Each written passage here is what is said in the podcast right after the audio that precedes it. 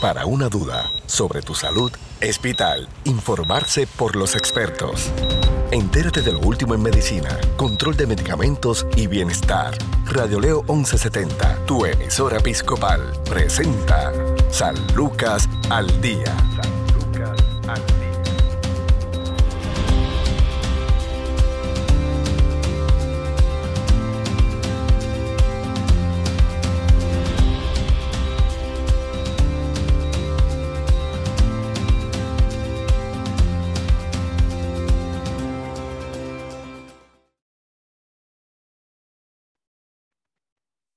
¿Qué tal amigos? Les saluda Sandra Torres Guzmán en San Lucas al Día, un programa del Sistema de Salud Episcopal. Hoy nos acompaña la supervisora en Trabajo Médico Social de Hospicio y Home Care San Lucas, Narlín López. Saludos, Narlín.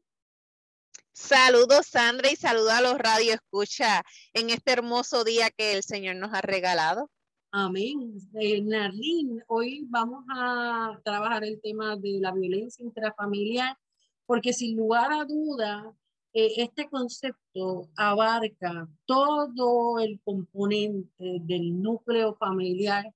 Está lo que se conoce como la violencia doméstica, está la violencia contra el adulto mayor, está la violencia contra los niños, eh, violencia entre hermanos, y todo esto recoge lo que es ahora mismo una de las problemáticas, yo, yo me atrevería a decir, este, Nardín, que la base de nuestra problemática social no es otra cosa que eh, todo lo que acontece bajo el mismo techo eh, afecta a cada individuo de manera distinta. Y esta violencia va desde el hogar hacia las situaciones que estamos viendo día a día a nivel de país ¿Cómo en términos de trabajo médico social se define lo que es la violencia intrafamiliar? Claro que sí, Sandra, es un tema, ¿verdad?, que va muy, muy atemperado a todos los problemas que nos están ocurriendo hoy día. Sabemos que la criminalidad es una de, de las situaciones sociales que más acapara nuestra sociedad hoy día y que mayor, ¿verdad?, que más relevancia tiene en términos de, problemáticas y en términos de buscar estrategias para poder lidiarla. Sin duda alguna, la violencia intrafamiliar es un fenómeno que de, de ocurrencia mundial y que trastoca mucho las poblaciones más vulnerables, como mencionaste anteriormente, ¿verdad? Hablamos de violencia en términos para el adulto mayor, para los niños, para las mujeres. Así que es un fenómeno social que se está dando con mayor incrementación en estos tiempos eh, que estamos viviendo, ¿verdad? Donde las situaciones tanto económicas, políticas, sociales, salubridistas, han incrementado los niveles de, tolerancia, de intolerancia de la gente, la falta de comunicación, son un sinnúmero de factores que provocan que este fenómeno de violencia intrafamiliar se incremente en nuestra población y en nuestra ciudadanía. Así que sin duda alguna lo vamos a ver también en términos de estadística y lo vamos a ver en términos de, de cifras, cómo ha incrementado este fenómeno de la violencia intrafamiliar en nuestras poblaciones más vulnerables. Quiero también señalar que la violencia intrafamiliar en estos tiempos de pandemia también la han llamado como la pandemia invisible o siliente. Son términos, ¿verdad?, que asume eh, los profesionales para poder describir este fenómeno de la violencia intrafamiliar que ya desde antes se había visto, ¿verdad? Cómo nuestra familia, eh, en este mismo núcleo familiar, se daban este sinnúmero de situaciones que lo describían como la violencia intrafamiliar, pero como en la pandemia diferentes factores trastocaron las familias donde provocaron que este número de casos reportados bajo violencia intrafamiliar aumentara.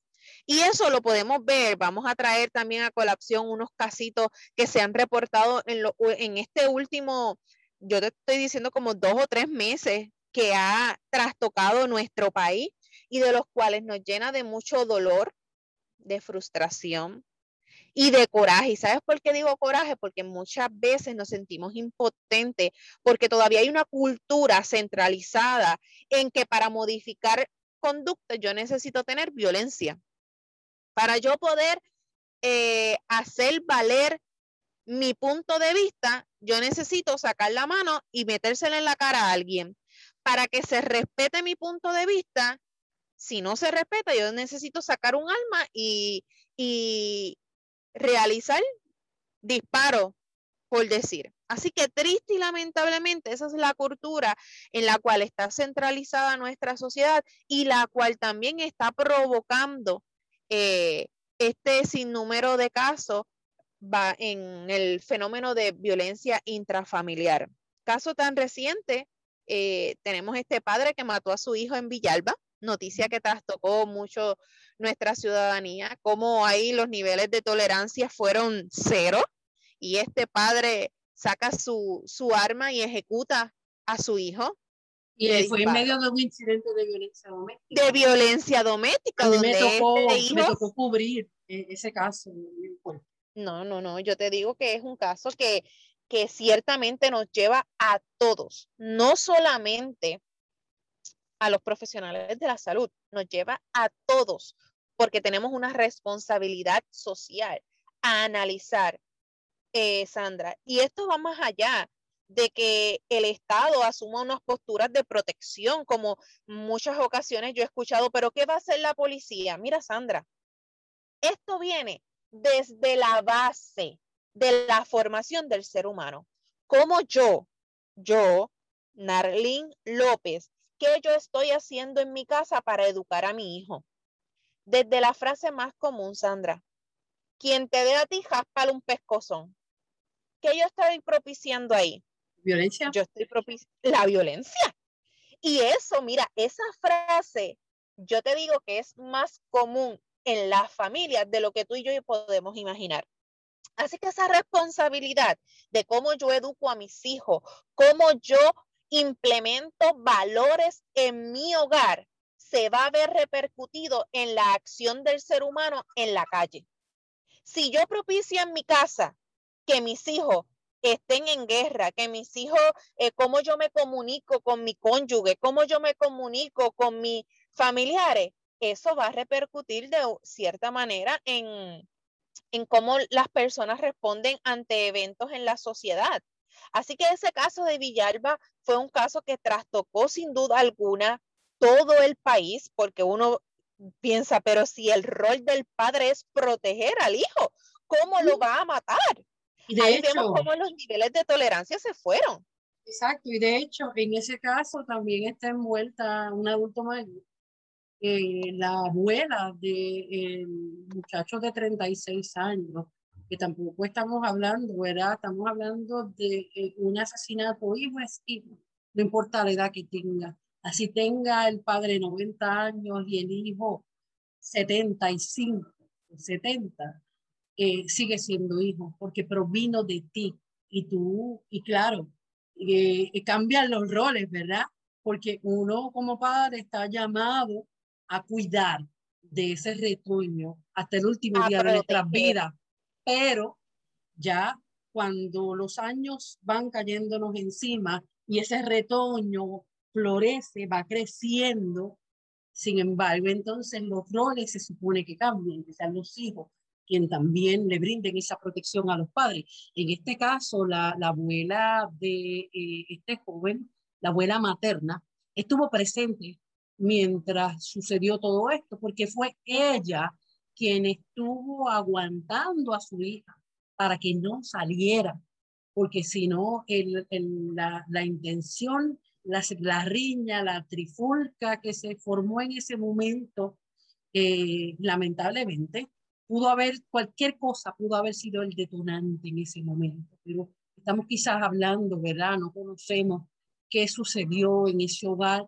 durante mucho tiempo antes, durante todos esos años, ¿no?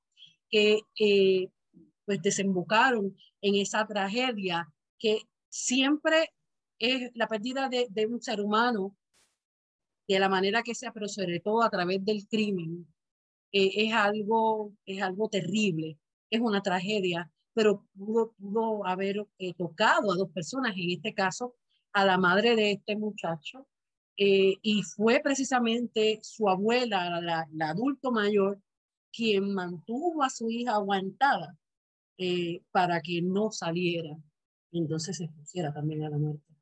No, Sandra, y ahí también, y eso lo vamos a ver más adelante, la madre de, de este joven no fue tocada, no fue impactada con su vida, pero a nivel emocional, tú sabes, él eh, literalmente murió. O sea, a nivel emocional, ¿cómo ver su padre matar a su hijo por defenderla a ella? Así que sin duda alguna son situaciones eh, donde nos pone a nosotros a analizar qué está pasando con nuestro país, qué está pasando con estas relaciones intrafamiliares. Ese es uno de los casos, pero Sandra, no podemos dejar a un lado uno de los casos que más ha trastocado a nuestra sociedad, que yo te digo que a nivel profesional y a nivel personal, a mí me toca mucho. Es el caso de Jaden en Aguabuena, el niño de 8 años, asesinado por su padre, donde vivió, mira, yo te estoy, estamos ahora mismo en esta entrevista, Sandra, yo tengo los pelos erizados, porque de hablar de esa noticia, nada más yo siento el dolor de ese niño. Ocho años donde ya a nivel intelectual y cognitivo ese niño sabe discernir por qué papá me está dando, porque yo tengo un niño de siete años y cuando a veces yo tengo que eh, llamarlo a capítulo, me dice, mamá, me estás ofendiendo o sea, que ya ellos saben discernir cuando algo me está doliendo y cuando algo no me duele.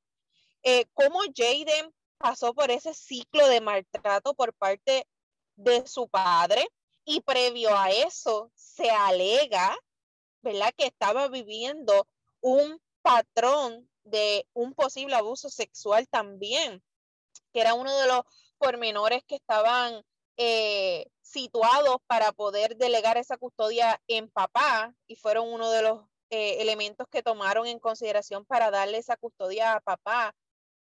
Sin duda alguna, son casos que te llevan a analizar lo más profundo de nuestros corazones y de nuestra mente, cómo está respondiendo nuestra sociedad a estas situaciones que ponen en riesgo la seguridad y protección de los más vulnerables. Mira, si vamos a hablar de niños, eh, el reporte de querellas bajo la modalidad de maltrato en niños en el 2021 subió un 21%, Sandra. Para agosto del 2021, o sea, no ha terminado el, no ha terminado el año y nosotros llevamos 3.727 querellas para abuso y maltrato de niños. Querellas realizadas. Y esas son las que llegan. Y esas son las que llegan exactamente. ¿Y cuáles son las que no llegan? Porque esa es parte de las consecuencias que nosotros tenemos eh, en la violencia intrafamiliar, que por vergüenza o por temor muchas veces tendemos a callar, tendemos a generalizar la conducta de ese agresor. Esos son los niños. Correcto. Esos son los niños, Sandra. Pero tú sabes que en mujeres, que ya eso se iría más, se tiene una tendencia a violencia doméstica, pero la violencia doméstica, sin duda alguna, como lo vimos en el caso de Villalba, trastoca y, y propicia la violencia intrafamiliar, porque papá le da a mamá, pero entonces papá, su cólera la desquita con los niños o con el vecino o el niño con el vecino que con el familiar más cercano. Exacto. El niño, vamos a poner el caso de que el niño lo traten bien, entre comillas, pero el, el niño sufre. Muchas veces, aunque la persona piense que ese niño que ese niño no escuchó, que ese niño no vio, eso queda grabado en la memoria de, de ese menor.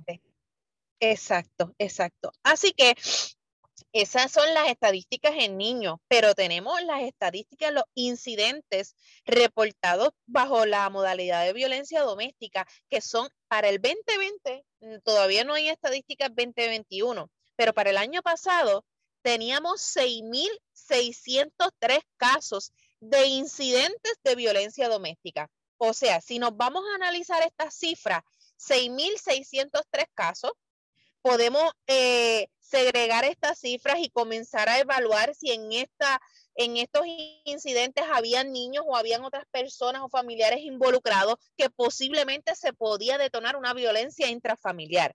De esos incidentes, ¿sabes cuántos casos terminaron en asesinato? 15 casos terminaron en asesinato en el 2020 por eh, casos de violencia doméstica. De estos incidentes que se reportan de violencia doméstica, órdenes de protección se emitieron 10.267 casos se emitieron bajo la modalidad para poder eh, recibir un recurso de orden de protección. Para que podamos ver, y también te tengo estadística por género, de esas 6.603 casos solicitados bajo, ¿verdad? O incidentes reportados bajo violencia doméstica, 5.807 fueron mujeres y 1.863 fueron hombres, porque no podemos, ¿verdad? Eh, sacar a un lado el que nuestros hombres también sufren de violencia doméstica. Esto no es, no se trata de un género en específico, ¿verdad? Es de la acción. Así que a diferencia, ¿verdad? De, de otros años, vemos también cómo estos tiempos han propiciado eh, que la violencia intrafamiliar tenga un, un, auge significativo y trastoque la vida de nuestras familias en Puerto Rico.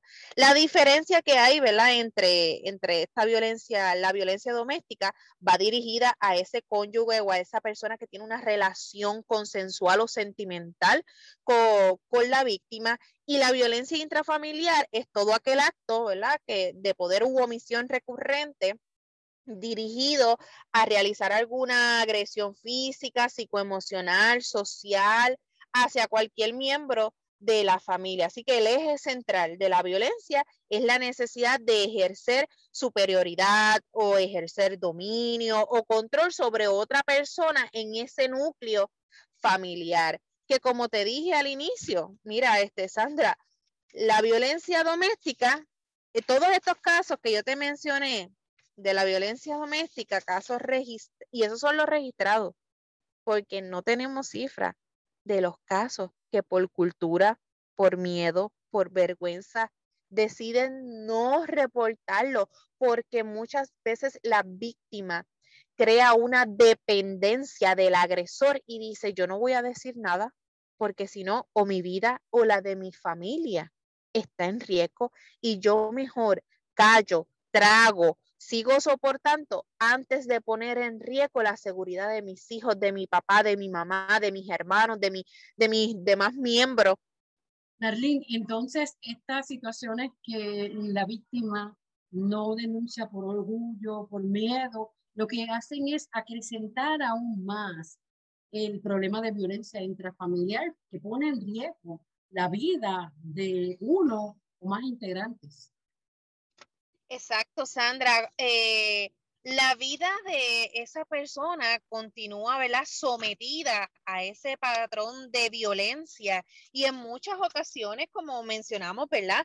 no tienen eh, esa valentía de poder eh, expresar o reportar esa, ese tipo de violencia, se sienten intimidados, muchos de ellos al tener dependencia, una dependencia no tan solo económica, muchos crean dependencia social, emocional, y esa dependencia los incapacita de poder reportar algún tipo de violencia o maltrato que estén sufriendo en ese núcleo familiar y de igual manera también los colaterales. Cuando hablamos de colaterales, hablamos de vecinos, amigos, conocidos, miembros de, de organizaciones o miembros de iglesias también que conocen que hay un maltrato, que esas personas viven en ese círculo y muchas veces por miedo o temor no reportan la situación. Lo que hace es que nos volvemos parte del problema y no parte de la solución.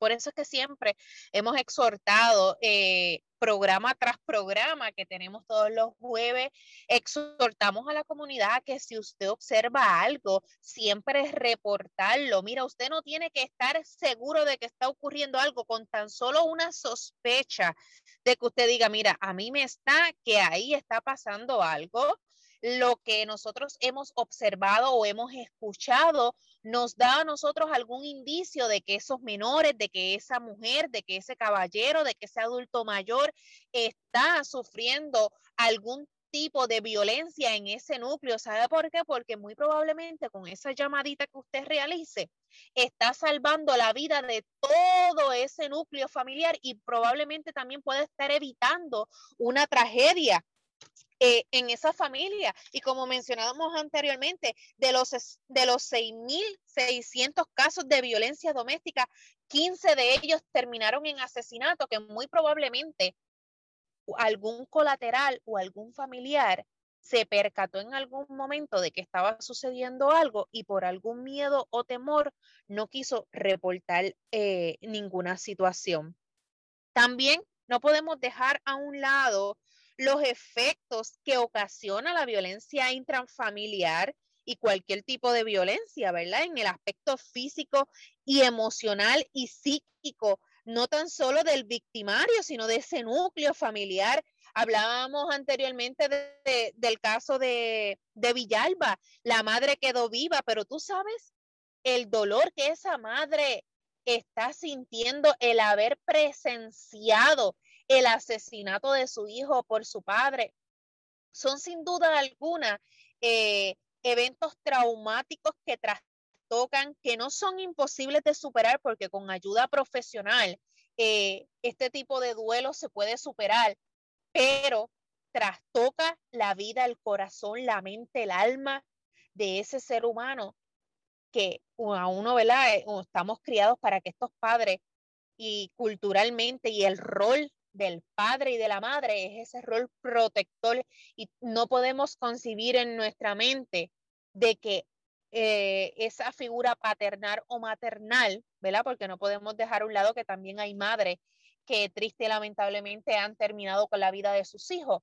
Es ese tipo de noticia, ese tipo de escenario lo estemos viviendo en nuestra sociedad.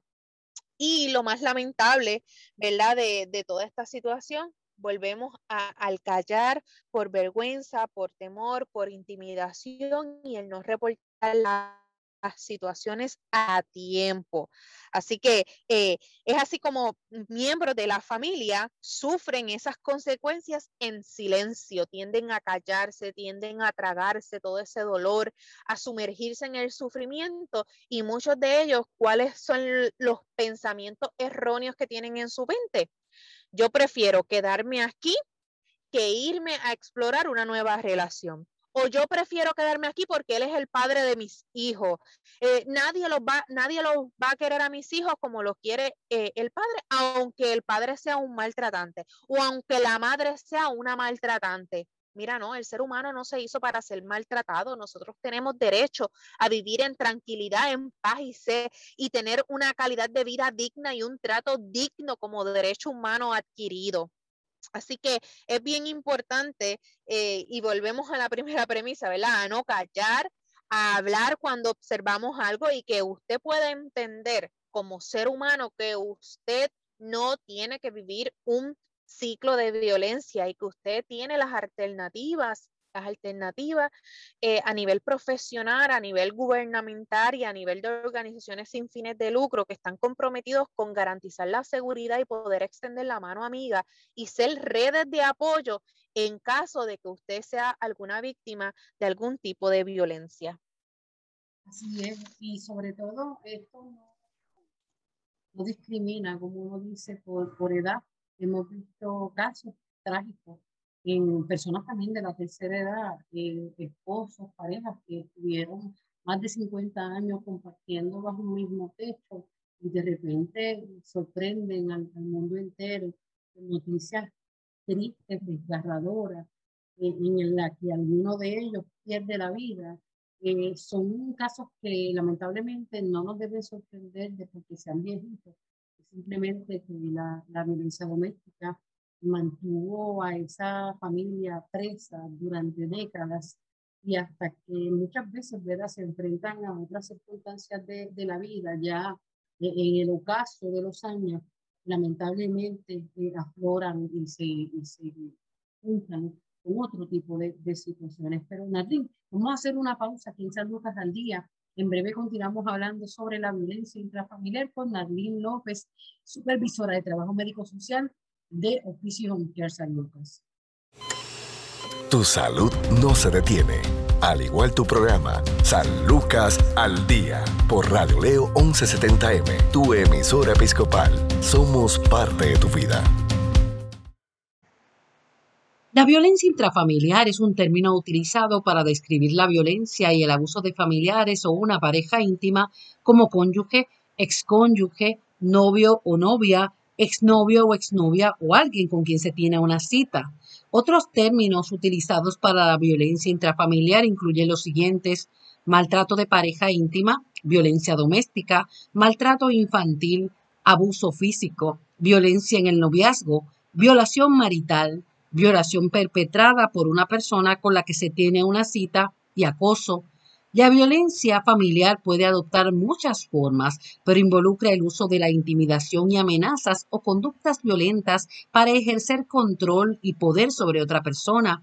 En general, la persona abusiva es de sexo masculino y las mujeres a menudo son las víctimas. Sin embargo, la violencia intrafamiliar también se produce contra los hombres. El maltrato infantil de personas mayores o de hermanos también se considera violencia intrafamiliar según los Centros para el Control y Prevención de Enfermedades, se ofrecen los siguientes datos sobre la violencia intrafamiliar y las mujeres. Alrededor de 4.8 millones de mujeres son víctimas de maltrato de sus parejas íntimas cada año. La mayor frecuencia de violencia hacia un cónyuge está asociada con un mayor riesgo de que el cónyuge violento también maltrate a los hijos. Existe una estrecha vinculación entre el acoso y otras formas de violencia. El 81% de las mujeres acosadas por el esposo o la pareja actual o anterior también sufrieron agresión física por parte de esta pareja y el 31% también sufrió maltrato sexual. Las consecuencias psicológicas de las víctimas de violencia de parejas íntimas pueden incluir depresión, pensamientos e intentos suicidas, baja autoestima, abuso de control y otras drogas y trastorno de estrés postraumático. De acuerdo con la Coalición Nacional contra la Violencia Familiar, el maltrato a menudo comienza con conductas verbales tales como insultos, amenazas o golpes o lanzamientos de objetos. Puede empeorar con empujones, bofetadas, retención en contra de la voluntad de la víctima. El maltrato posterior puede incluir trompadas, golpes, puntapiés puede empeorar con conductas que pongan en peligro la vida, como estrangulamiento, fractura de huesos o uso de armas. La violencia física se refiere a palizas o golpes que causan lesiones físicas que pueden incluir moretones, fractura de huesos, sangrado interno e incluso la muerte. A menudo el maltrato comienza con contactos leves y con el tiempo empeora para convertirse en acciones más violentas. El maltrato sexual suele acompañar o seguir el maltrato físico y tiene como consecuencia una violación u otra actividad sexual forzada. Una persona que maltrata a menudo hace mentalmente, lo hace mentalmente o emocionalmente con palabras, amenazas, hostigamiento, posesión extrema, aislamiento forzado y destrucción de pertenencias. El aislamiento a menudo se produce cuando la persona que maltrata intenta controlar el tiempo, las actividades y el contacto con otras personas de la víctima.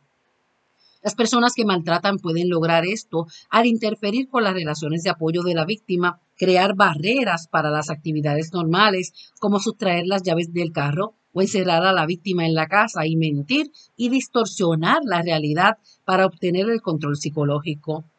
En el acoso, la conducta de hostigamiento o amenaza repetida que a menudo deriva en maltrato físico o sexual, está también la parte económica que se da cuando la persona que maltrata controla el acceso a todos los recursos de la víctima, como el tiempo, el transporte, el refugio, la vestimenta, el seguro y el dinero, por ejemplo, puede interferir con la capacidad de la víctima de autoabastecerse e insistir en controlar todas las finanzas de la víctima.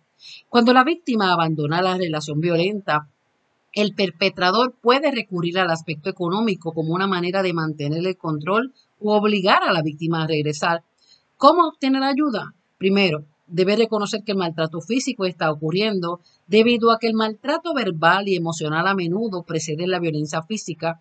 Se debe prestar atención a las señales de advertencia que incluyen celos extremos, posesión, mal carácter, impredecibilidad, crueldad con los animales y maltrato verbal. Comuníquese de inmediato con alguno de los centros de ayuda, pero si es una emergencia donde la vida de usted o de algún ser querido esté en peligro, llame al sistema de emergencias 911. No lo deje para después. Luego puede ser más tarde. Esto es San Lucas al Día. Informarse sobre el cuidado de tu salud es sentirse seguro. Continúa su programa de especialistas, San Lucas al Día, también a través de radioleo1170.com.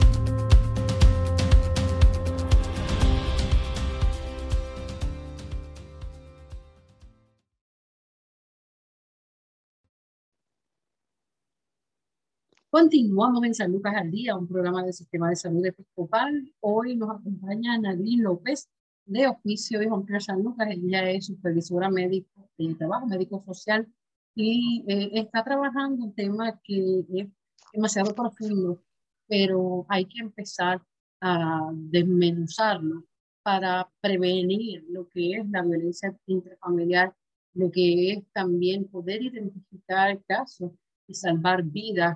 Eh, hay vidas que lamentablemente ¿verdad? se pierden y la persona sigue viva pero muerta por dentro, porque eh, los efectos, ¿verdad?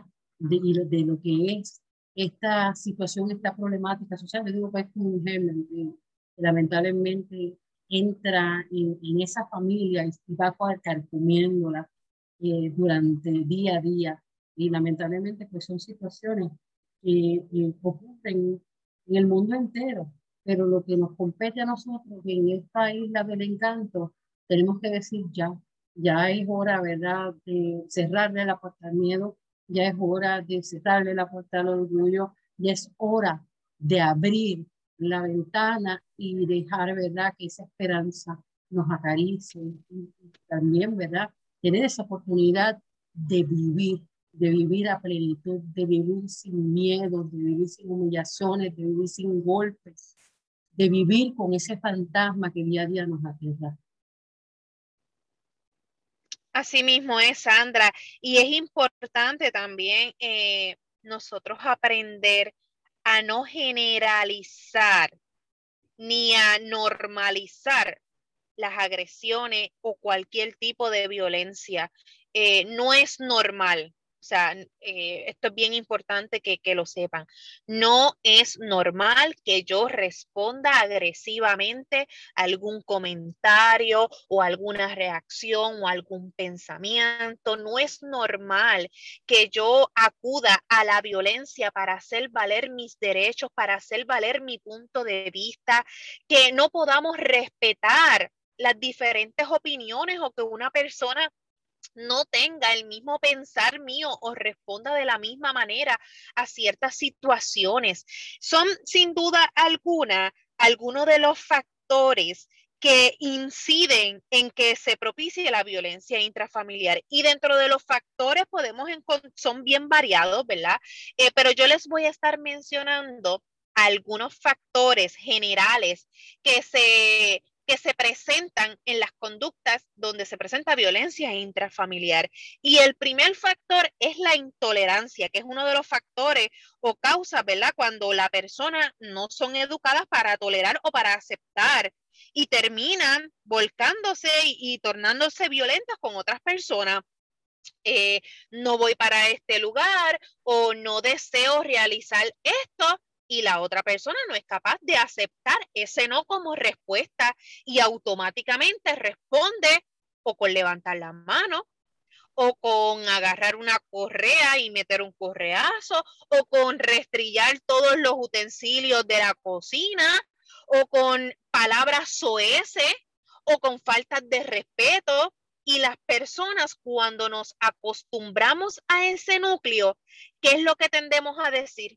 Ay, es que él siempre es así, ay, es que eso es normal en él. Miren, no, eso no es normal en un ser humano. Cuando un ser humano tiene una conducta de esa índole, necesita ayuda para poder controlar sus impulsos y poder ser tolerante a las situaciones. La falta de tolerancia en las situaciones, mira, ya no hay quien te pueda así tocar bocina en un semáforo porque tú estás con la expectativa, espérate, si me tocan bocina, que el de al frente no se vaya a sentir mal y, venga y me agreda. Tenemos una víctima en San Juan hace un par de, añitos que una de las jóvenes se paró en, un semáforo y qué fue lo que sucedió. El de al frente se sintió intimidado, pensó que lo estaban siguiendo y ¿qué hizo? Se levantó, se salió de su vehículo y le realizó varios impactos de bala. Ahí vemos cómo la tolerancia, la intolerancia en poder controlar qué es lo que yo estoy pensando y cómo voy a reaccionar a diferentes situaciones. Otro, otro factor que está bien ligado con la intolerancia, que lo estamos Este, mencionando, es la falta de control de impulso. Eh, y es cuando no se ha tenido un buen desarrollo, también se presenta cuando no han tenido un buen desarrollo en los diferentes vínculos afectivos, cuando las personas no son capaces de establecerlo, por ende, generan y adoptan conductas agresivas. Muchas veces cuando vemos padres maltratantes, eh, siempre el trabajador social hace un screening, hace una evaluación y en muchos de los casos se ha podido identificar que ese padre en su niñez adoptó esas conductas y ejecuta esas conductas porque en su niñez vivió eso y lo conceptúa como algo normal, como algo que es parte de su desarrollo y es parte de su conducta. Y es lo que hemos hablado que no es correcto, que para ese tipo de personas. Necesitamos buscarle ayuda y poder ser ente y recursos de apoyo para que esa persona pueda modificar esas conductas maladaptativas. Otro factor importante de mencionar es la incapacidad de nosotros poder resolver problemas o la forma en que culturalmente me han enseñado a resolver los problemas como decimos, aquí los problemas se resuelven de hombre a hombre o se resuelven de mujer a mujer. Ajá, ¿y a qué tú te refieres con resolver los problemas de hombre a hombre o de mujer a mujer? Ah, le raspo una garnata y el hijo mío, el que me gasta una mala crianza, le rompo la cara.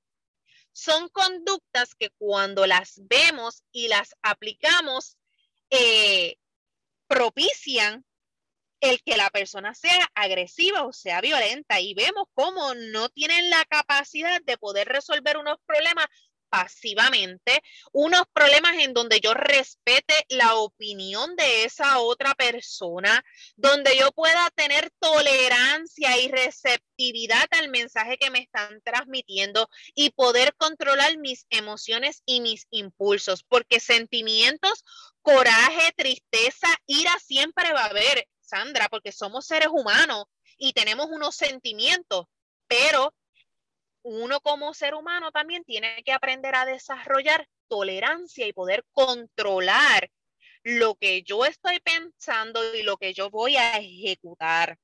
Así que lo que es la intolerancia, el pobre control de impulso, la incapacidad de resolver problemas y yo le añado también la falta de comunicación efectiva muchas veces el no sentarme a dialogar con mi pareja, a dialogar con mi familiar, el poder expresarme de forma respetuosa, esos canales de comunicación que se llevan entre parte a parte, el no tener esa capacidad de poder comunicarme efectivamente, y cuando hablamos efectivamente nos referimos a que yo pueda escuchar y respetar la, la parte, la contraparte, pues son elementos que sin duda alguna, al no tener la capacidad de poderlos ejecutar efectivamente, crean el que pueda propiciar algún tipo de violencia intrafamiliar o cualquiera de las modalidades de violencia.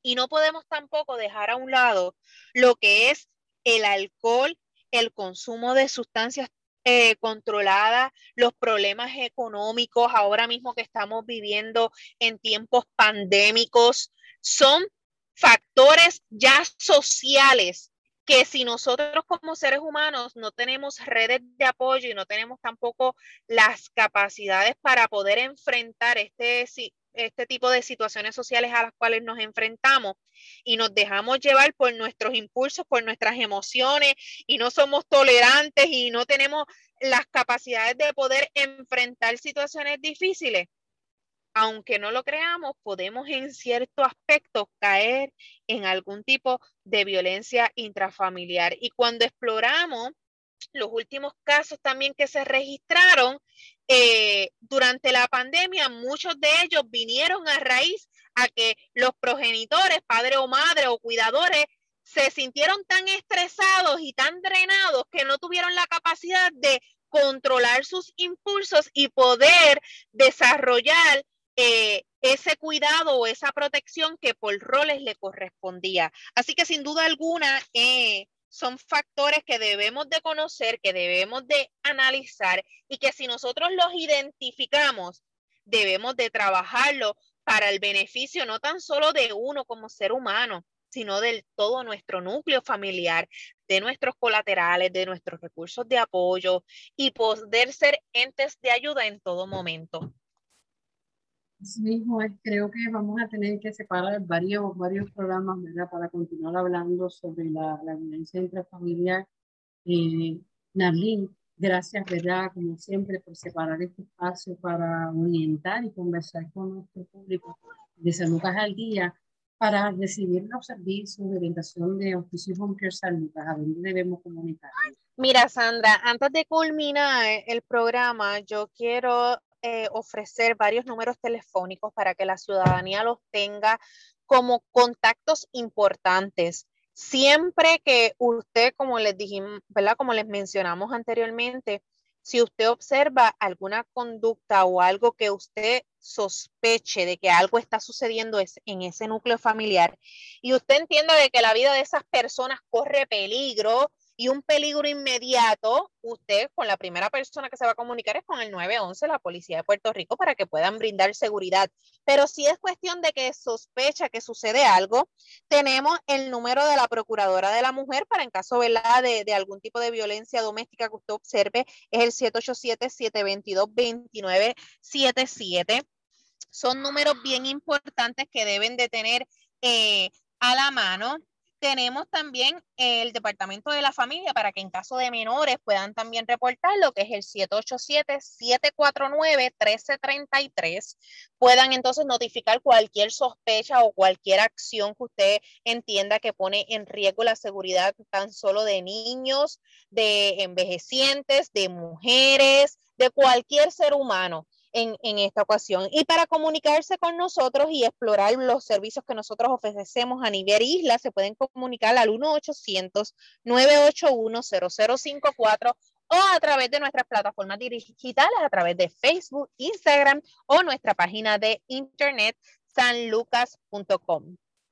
Gracias, como siempre. Muchas bendiciones a Nadine López, profesora de Trabajo Médico Social San Lucas. Nosotros nos despedimos. Recuerden que pueden sintonizarnos de lunes a viernes de 1 a 2 de la tarde por aquí por Radio León 70M, Radio León 1170.com y además a través de Spotify y Anchor puede acceder a estos programas en cualquier momento que desee.